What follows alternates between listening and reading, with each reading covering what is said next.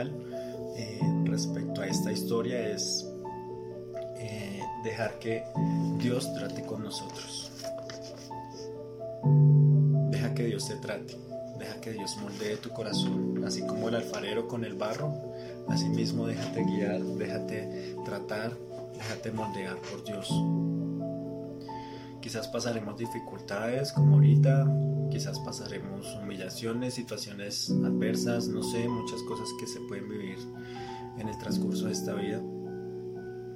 Pero todo esto es necesario para poder ver la gloria de Dios, todo esto es necesario para poder entender cuánto nos ama Dios, cuál es su amor infinito hacia con nosotros. Y, dejemos que Dios trate con nosotros, con nuestras vidas, dejemos que Él sea moldeando nuestro carácter.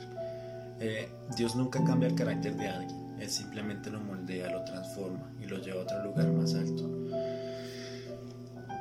Y por último, dice eh, el versículo 25 y 26, luego le puso otra vez las manos sobre los ojos y le hizo que mirase.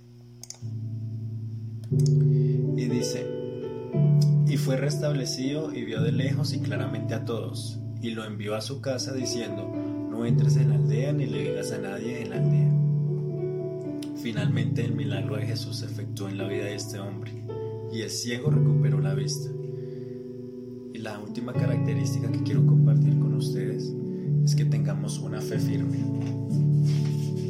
Es necesario tener una fe firme en Dios, en su palabra, en su amor, en su salvación, en ese plan de salvación que nos regaló a todos que debemos aceptar en nuestro corazón y tener vidas cambiadas, transformadas cada día, cada instante, ser testimonio con nuestras familias, nuestros amigos, con las personas que nos rodean. En cada uno de nosotros Dios tiene un propósito diferente. Este ciego no recibió la vista enseguida, pues no era que Jesús había orado mal o que lo iba a sanar a medias, sino que quería medir su fe. Pues al ver que su visión no era totalmente restaurada, este ciego pudo haberse desanimado y dejar de creer pero en ningún instante dejó de hacerlo. Muchas, muchas veces nosotros tenemos un panorama difuso, confuso, y pensamos que solo nos pasa a nosotros, que nadie nos entiende, que no llegan las bendiciones, muchísimas cosas que podemos pensar.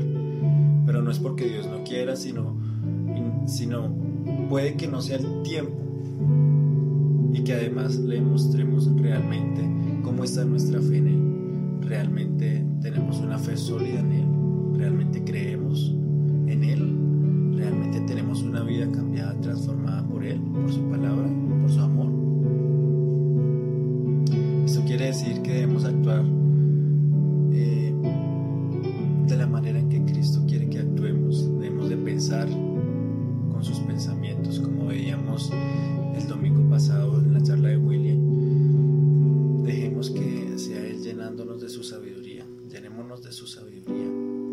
sabiduría espiritual, no la del mundo porque la del mundo es pasajera, sino la sabiduría espiritual y así nuestras vidas van a poder ser cambiadas y transformadas. Y bueno, por último, ya que vimos los síntomas, ya que vimos las cuatro características, pero quiero decirles en esta mañana y Dios quiere decirles en esta mañana a ustedes los que son creyentes, quizás si alguien está viendo que no es creyente, hay un remedio para todo esto, hay una cura y es simplemente esta imagen. Este es el remedio para nosotros, para nuestros corazones. Este es el remedio realmente que nos justifica delante de Dios. Este es el remedio que nos cambia, que nos libera, que nos transforma. Ese es el remedio que se entregó en la cruz del Calvario para morir por ti, para morir por mí, en nuestro lugar, sin merecerlo y sin pedir nada a cambio. Simplemente es momento de que aceptemos a Dios en nuestro corazón si tú no lo has aceptado. Y los creyentes que ya lo aceptamos, vamos a reconfirmar esa fe, afirmar esa fe y esa confianza en Él. Y quitarnos la venda de los ojos para no tener esa ceguera espiritual que muchas veces no nos deja avanzar termino con esto.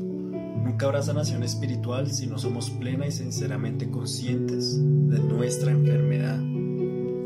Si sabes que estás padeciendo de algún tipo de ceguera espiritual, no te lo niegues a ti mismo. Humíllate ante la presencia de Dios y pídele, pídele que te abra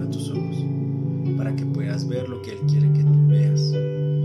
Esta es la única fórmula para la sanación espiritual, la cruz del Calvario, Jesús, su palabra.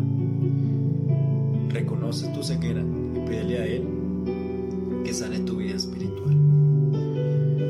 Así que la invitación el día de hoy es que dejemos la ceguera espiritual, permitamos que Dios abra nuestros ojos. No volteemos a mirar atrás como hizo la esposa de Lot, sino tengamos un corazón eh, humillado delante de Él, confiado delante de Él.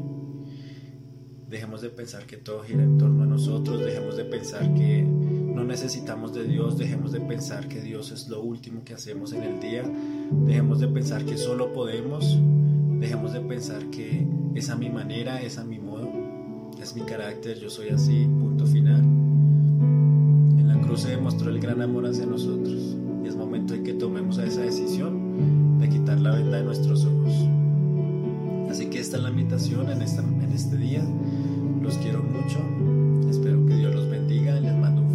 abrazo y pues nada.